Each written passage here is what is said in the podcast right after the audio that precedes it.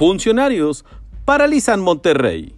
El gremio del transporte de carga, la industria de la construcción y el ramo inmobiliario están pasando por momentos muy difíciles en la capital del nuevo Nuevo León.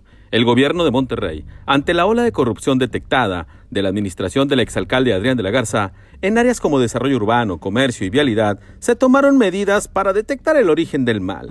Sin embargo, estas medidas han impactado la economía de los transportistas y los constructores. Los primeros sufren ante los operativos montados por Tránsito de Monterrey que aleatoriamente revisan permisos de circulación en zonas urbanas, provocando retrasos en entrega de mercancía y sanciones por parte de los clientes a quienes ofrecen los servicios. Por otra parte, los constructores de plazas comerciales, edificaciones de vivienda vertical y proveedores de materiales para realizar estos trabajos están paralizados y muchos de ellos llevan semanas pagándole trabajadores sin que avancen sus proyectos y otros han tenido que recurrir al despido.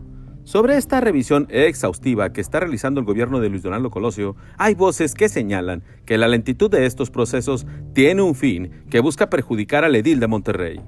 Y circulan tres versiones que el alcalde debe tomar en cuenta. Primero, que el monstruo de administrar y gobernar una ciudad como Regiolandia va más allá de la expectativa del equipo colosista, es decir, que les quedó grande el paquete. Segundo, que alguien está chamaqueando al alcalde con esta toma de decisiones para hacerle ver mal.